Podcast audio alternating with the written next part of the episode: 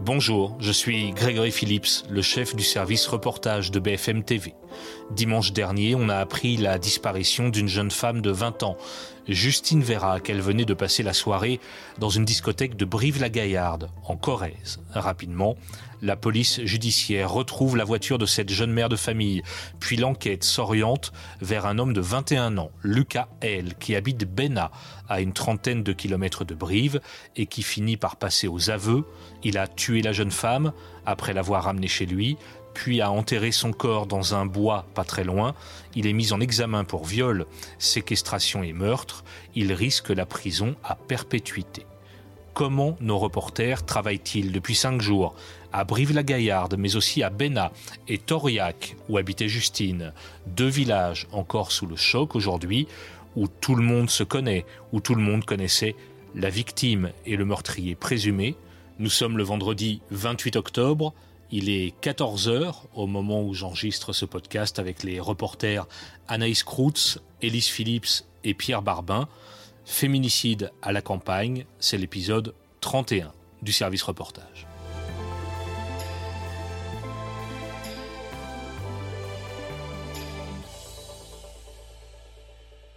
On va donc en parler avec euh, vous trois, Anaïs, Pierre et Élise, euh, qui êtes sur place. Euh, Anaïs, t'es arrivée la, la, première, je crois. Quand est-ce que t'es arrivée sur zone et dans quelles conditions? Je suis arrivée mardi soir. Euh, donc mardi dans l'après-midi, on voit qu'il y a certains articles de médias locaux qui, qui commencent à sortir à propos d'une disparition d'une jeune femme à la sortie d'une discothèque de Brive. À ce moment-là, la rédaction décide d'envoyer une équipe. Donc c'est Alizé et moi. on part depuis Paris direction Brive. Brive donc c'est là où, est la discothèque euh, où il y a eu euh, où il y a eu cette jeune femme disparue. Euh, on arrive très tard le soir, enfin très tard. On arrive à, 21 h voilà, on est censé enquêter sur cette histoire, on essayer d'en savoir un petit peu plus. Et en fait, à partir de 23 heures, on a des informations qui viennent de la rédaction, des informations parmi lesquelles on savait qu'il y avait une personne qui avait été mise placée en garde à vue et on a, on commence à avoir des, détails, euh, des détails de cette histoire, des, détails qui, sont euh, encore, euh, voilà, des petites informations qu'on commence à avoir, notamment qu'il y aurait eu des, traces de sang qui avaient été retrouvées au domicile du, au domicile du, gardé à vue. Et à ce Donc des détails assez troublants. Détails assez troublants, des éléments que nous nous avons et qu'on sort dès le lendemain matin et à ce moment-là, on sent que l'affaire prend un autre tournant que, que ce qui était prévu. C'est pour ça que Pierre et Élise, euh, vous aussi, à un moment donné, vous, vous partez de Paris pour, euh, pour renforcer l'équipe euh, d'Anaïs et Alizé. Est-ce que vous pouvez nous décrire un petit peu la région où ça se passe? Donc, tu parlais de Brive-la-Gaillarde, mais il n'y a pas que Brive, il y a deux villages. Enfin, décrivez-nous un petit peu la, la zone sur laquelle vous travaillez. Élise peut-être. Oui, eh ben en fait, euh, donc euh, nous on part euh, avec Nicolas de Roussy, on était en fait à Roanne, donc sur une toute autre affaire, et on a été dérouté pour aller donc à Brive-la-Gaillarde pour suivre cette enquête et puis renforcer Anaïs et Alizé. Et en fait, Brive, donc c'est une grande ville, mais tout s'est passé, enfin la plupart de ce qu'on a fait, en fait, ça s'est passé à Béna, donc qui est une petite commune de 1300 habitants, qui est à environ 40 euh, minutes de Brive. Euh, et c'est là, euh, c'est le village d'origine du principal suspect. Et c'est un village, voilà, 1300 habitants où tout le monde se connaît, il y a quelques commerces, mais c'est une commune rurale. donc c'est principalement dans cette zone qu'on a beaucoup travaillé, une zone plutôt rurale. Et, elle, Justine, est allée en discothèque à Brive-la-Gaillarde, mais elle était originaire d'un autre village, hein, c'est ça, Pierre? Oui, elle est originaire euh, d'un village qui s'appelle Toriac dans, le Lot. C'est pas du tout dans la même direction d'ailleurs que, que Béna, hein, pour situer un peu les choses euh, géographiquement. C'est plus au sud, donc c'est dans un autre euh, département. C'est vraiment, je, te disais, à une quarantaine de, kilomètres. On sait qu'elle avait l'habitude de, sortir justement dans cette boîte de nuit. C'était un peu son sas de décompression. Elle sortait en boîte une fois par mois parce qu'on savait qu'elle avait un On sait qu'elle a un enfant qui est âgé de deux ans et demi, donc ça lui arrivait d'aller une fois par mois à peu près dans cette boîte de nuit, appeler, appeler la charrette à, Brive. C'est un peu, j'en parlais d'ailleurs tout à l'heure avec, avec des gens, parce que je suis encore à Brive actuellement, c'est un peu une institution en fait ici la charrette à Brive. C'est vrai que quand on demande aux, jeunes est-ce que, est que vous êtes déjà sorti à, à la charrette à Brive, tout le monde m'a répondu oui. Donc ça veut dire que vraiment tout le monde, tout le monde connaît cet endroit et donc elle y allait à peu près, à peu près une fois par mois. Mais donc elle, elle habitait à 40 km dans un endroit encore un peu plus rural. C'est vrai que Brive, ça reste quand même une, une grande ville ici, ici en Corrèze. Oui, alors ce qu'on peut dire d'abord, c'est que la procureure nous a bien confirmé que Justine avait disparu dans la nuit de samedi à dimanche devant une boîte de nuit aux alentours de 3h30 du, du matin. Le gardé à vue est actuellement la dernière personne que, Justine a vue vivante. C'est ce que, en tout cas, nous dit la, procureure de, de la République. Des perquisitions ont été effectuées chez ce suspect. On a retrouvé du sang à son domicile et dans son véhicule sans savoir pour l'instant à qui appartenaient ces taches de sang. Mais ce que l'on sait, et ce qui est nouveau, c'est que les enquêteurs ont mis la main sur une pièce maîtresse qui pourrait être déterminante dans la suite de l'enquête. Je vous propose d'écouter la procureure de la République.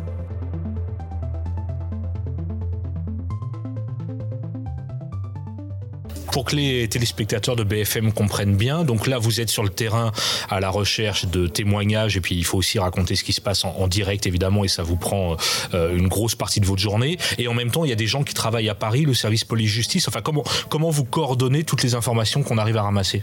Eh ben on a des on a des groupes en fait euh, des groupes qui nous servent à communiquer entre nous qu'on a créés euh, entre les gens de la rédaction notamment euh, bah, les, personnes qui travaillent au service police justice qui ont plus voilà des, informations qui leur viennent de de sources de, de, de personnes des forces de l'ordre enfin des, des diverses sources. Et puis nous on coordonne ça aussi. Les informations qu'elles peuvent avoir on essaie de les vérifier sur le terrain. Et inversement c'est un travail euh, vraiment conjoint entre euh, deux services les gens qui sont sur place et puis euh, soit la rédaction qui a un peu plus de, de recul sur, sur cette affaire. Il y a une particularité je crois que c'est toi Elise qui disait que Béna c'est 1300 habitants c'est ça? Mmh, oui c'est ça. C'est à dire que tu enquête, tu recherches des témoignages, euh, finalement, dans un gros village ou une toute petite ville où tout le monde se connaît plus ou moins, non? J'imagine. Oui, c'est exactement ça. En fait, euh, on s'est rapidement rendu compte en discutant avec les habitants euh, du village que tout le monde se connaît. Tout le monde connaît la famille euh, du jeune Lucas L, donc qui est le principal suspect. Cette famille, elle est respectée dans le village. Tout le monde la connaît depuis plusieurs générations parfois. Donc, personne n'a envie d'en parler en bien ou en mal d'ailleurs quand il s'agit du jeune Lucas L, parce que c'est un enfant du village qui se retrouve suspecté dans une affaire de meurtre. Donc, ça secoue beaucoup le village. En tant que maire de Bénin et en tant que citoyen, je suis totalement bouleversé par ce drame qui vient de se produire sur notre commune. Mes premières pensées vont bien évidemment à la famille de Justine, son enfant, ses parents. J'ai conscience qu'aucun mot ne pourra apaiser leur douleur.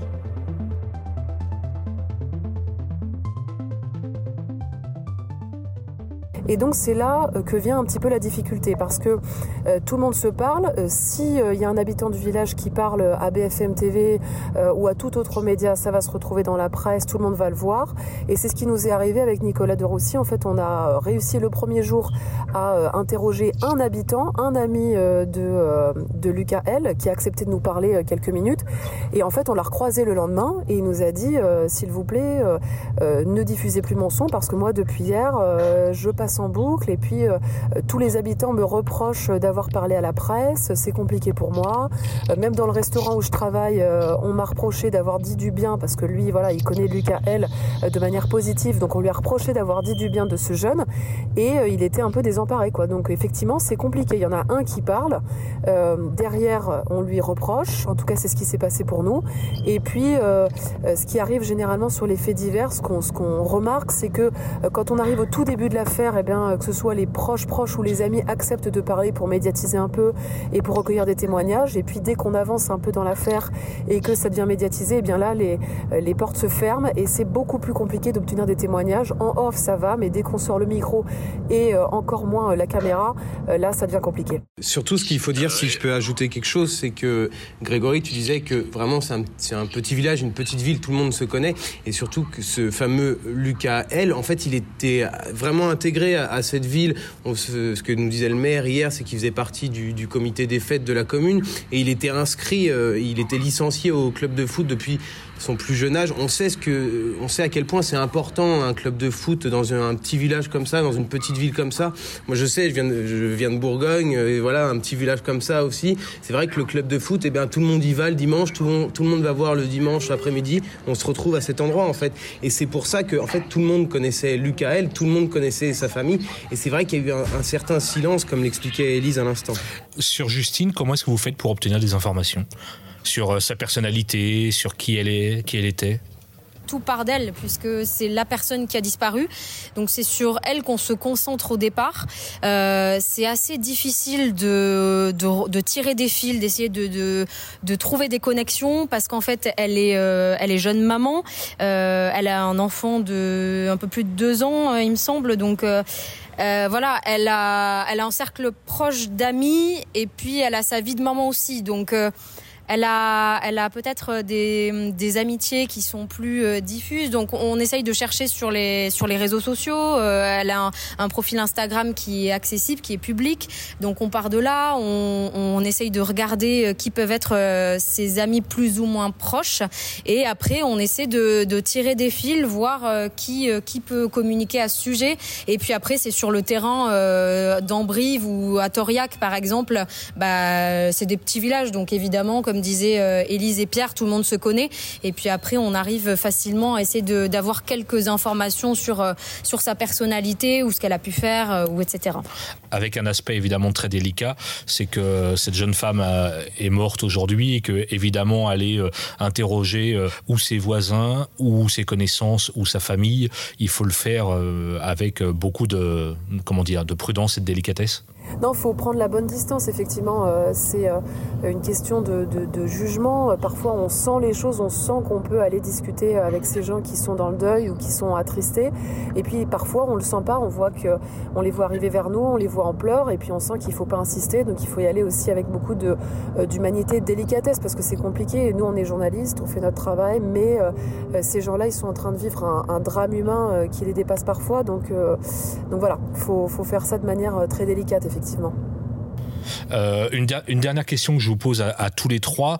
Euh, il y a quelques jours, le service reportage de BFM était mobilisé sur l'affaire Lola dans le 19e arrondissement de Paris. Euh, cette fois-ci, c'est Justine dans le département de la Corrèze. Est-ce que le fait que ça se déroule dans cette zone rurale, encore une fois, dans des villages où tout le monde se connaît, ça change la façon dont vous traitez cette affaire ou dont vous la racontez? C'est sûr qu'il y a un, aspect euh, différent, mais parce que euh, quand on arrive sur le terrain, quand on arrive ici à, à c'est vrai que le, sentiment euh, n'est pas le même. Alors, je ne sais pas si on peut comparer à l'affaire Lola, parce que c'est vrai que Lola, on la retrouve très rapidement. Ici, ici, il y a quand même quelques jours avant que, avant que le corps de Justine soit retrouvé. Donc, c'est vrai qu'entre le moment où elle disparaît et le moment où on la retrouve, il y a quand même toujours un espoir, toujours un moment d'angoisse. Et c'est vrai que plus le temps passe, plus il y a de l'inquiétude chez, chez les gens, chez, les habitants de, de. C'est vrai qu'ils avaient un peu du mal à, à y croire au début. Et l'affaire Lola, elle s'est bien sûr passée à Paris. Et, là, on est, vraiment dans un milieu très rural. Donc, ce qui est compliqué, c'est qu'en fait, les habitants, ils nous disaient que, bien, en fait, Bena était mis dans la lumière, mais pas pour la bonne raison. Et ça, ils avaient beaucoup de mal à, le vivre, à le comprendre, à, l'entendre. À l'entendre, il y avait vraiment, il y avait vraiment de la défiance envers, certains médias. C'est vrai qu'ils en avaient un petit peu marre à, force, à force de, voir des, médias, des journalistes dans les rues. Donc, c'est vrai qu'on on essaye de le faire avec, avec parcimonie. Et c'est vrai que c'est parfois compliqué d'avoir des témoignages. Je pense qu'Élise et Anaïs peuvent dire la même chose. Du coup, j'ai bossé sur les, deux affaires, ces, deux meurtres et alors ce sont deux meurtres totalement différents. Enfin, ce sont deux affaires euh, différentes. Mais ce qui m'a marqué, c'est effectivement, et je, te rejoins là-dessus, Pierre, c'est euh, ce mutisme euh, qu'on retrouve dans ces petites communes-là, c'est ce, ce, silence, cette difficulté à, à, pouvoir parler avec les gens parce que effectivement, il, il se passe presque rien. En fait, c'est ce que nous disent les habitants. Ici, il ne se passe rien. Et en fait, on a l'impression que ça, ça va les marquer, euh, ça va les marquer pendant, pendant très longtemps parce que tout le monde se connaît et ça va, ça va laisser des traces. Et c'est ce qui, c'est ce qui nous disait. Euh, donc oui, c'est ce mutisme-là, cette euh, difficulté à s'exprimer, à sortir des, choses. Euh, en tout cas, dans ces petites communes rurales, qui m'a, qui m'a aussi marqué. Élise? Ouais, bah, je, vais, rejoindre euh, Pierre et Anaïs sur euh, ce point de vue-là parce que euh, Pierre le disait à l'instant, voilà, c'est une commune de 1300 habitants où tout le monde se connaît. Et là, d'un coup, il voit débarquer plusieurs équipes de BFM TV, puis des autres médias aussi comme France 3, Le Parisien, RTL, enfin tous nos confrères. c'est une commune qui est assez petite, donc en fait, on se retrouve tous sur la place en face du café principal. donc, effectivement, il voit débarquer énormément de médias. L'attention est portée sur la commune, mais d'une manière, voilà, avec une histoire qui est sordide. Donc, ça devient compliqué au bout d'un moment. Au bout de deux, trois jours à nous voir à la télé et puis à, à, rencontrer pas mal de journalistes qui leur demandent, qui leur posent des questions. Au bout d'un moment, effectivement, ça devient plus compliqué d'avoir des témoignages parce que les gens se renferment et veulent se protéger. Merci à tous les trois. Euh, vous nous avez raconté comment euh, euh, couvrir d'un point de vue médiatique un, un, événement, un fait divers tel que la, la mort de Justine dans ce département de la Corrèze. Merci beaucoup.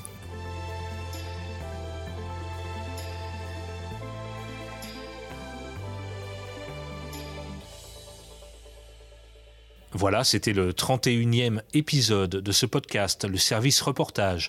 Vous pouvez le réécouter quand vous le souhaitez sur l'application BFM TV et toutes les applis de podcast. Je vous dis à très bientôt.